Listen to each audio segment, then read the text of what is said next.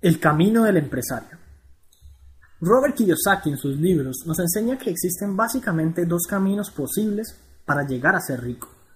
Esos caminos son ser empresario o ser inversionista.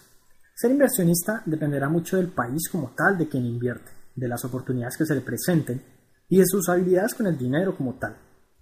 No necesariamente se necesita contar con un gran capital, ni siquiera en principio es necesario dinero para ser un inversionista. Pero al ser este tema un poco más complejo, creo que lo dejaremos para artículos próximos. Hoy quiero hablar de la otra alternativa que nos brinda Robert y de una que quizás no se tuvo muy en cuenta, o que quizás se mezcla un poco con la de ser empresario y de ser rico creando una empresa. Muchas personas cuando escuchan la palabra empresa se imaginan un edificio.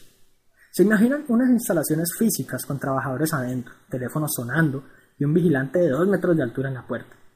Gracias a la era de la información, una empresa no necesariamente debe contar con instalaciones físicas.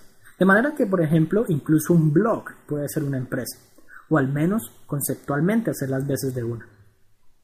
Cuando yo les recomiendo a las personas que deben crear una empresa, realmente lo hago pensando en el trasfondo etimológico de la palabra proveniente del latín prehender, que significa emprender, por lo regular contra todo tipo de adversidades. Una, una empresa entonces es un emprendimiento, por supuesto que existen diferentes tipos de empresas y prácticamente con cualquiera puedes hacerte rico. Claro, si tú eres el propietario. El camino del empresario nunca es fácil. Todo comienza con una idea. Un mercado que está hambriento ante una solución no disponible o poco explotada. O incluso un mercado con una necesidad satisfecha que podría mejorarse en calidad y quizás eventualmente en precio. Motivo a las personas a que piensen que con el Internet y la revolución informática que se ha llevado a cabo, existe toda una oportunidad para ser empresario ahora más fácilmente. Existe una nueva manera no solo de distribuir la información, sino de efectivamente crear productos y venderlos a decenas, cientos y miles de personas. Sin embargo, comprendo también que la tecnología no es para todo el mundo, y no es camisa de fuerza emprender en el área tecnológica. Eso sí, quienes no lo hacen se pierden de una gran oportunidad para crecer y para apalancarse a nuevos niveles en cuanto al alcance de sus objetivos. Si deseas crear una, empresa entonces, piensa en cómo puedes beneficiar a muchas personas, no solo a tus vecinos o a las personas de tu ciudad o a la gente de tu país. Piensa en grande, piensa en que lo que haces puede llegar a personas de todo el mundo, al menos de quienes hablan tu mismo idioma. Luego de eso, estructura la idea de manera que los costos sean mínimos. Muchas veces crear una empresa es gratis en términos monetarios. Quizás requiera esfuerzo mental, tiempo, energía y dedicación pero sigue siendo gratis como tal, sin haber grandes inversiones de capital por delante. Alguna vez escuché una analogía simplemente genial. Una empresa es como un bebé. ¿Por qué como un bebé?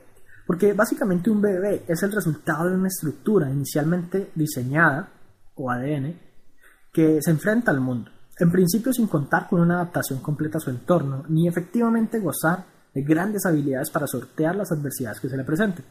Entonces, al crear tu empresa, considérala tu bebé. Debes alimentarla, cuidarla, estar muy pendiente de lo que hace y guiarla para que vaya creciendo. Posteriormente, a un bebé hay que enseñarle a caminar y por supuesto que tropezará. Eventualmente caerá y deberá recuperarse de sus caídas, pero esto le hará pero esto le brindará más fortaleza y experiencia para posteriormente convertirse en un grande ante su entorno y dominar fácilmente las situaciones que le sean necesarias. Así como si no estás dispuesto a tener un bebé, no deberías pensar en traerlo al mundo.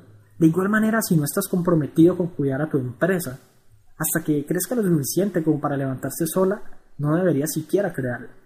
El camino del empresario es toda una aventura, no apto para cobardes, y requiere muchas habilidades, entre ellas la de no escuchar a otros. ¿Te parece un buen camino?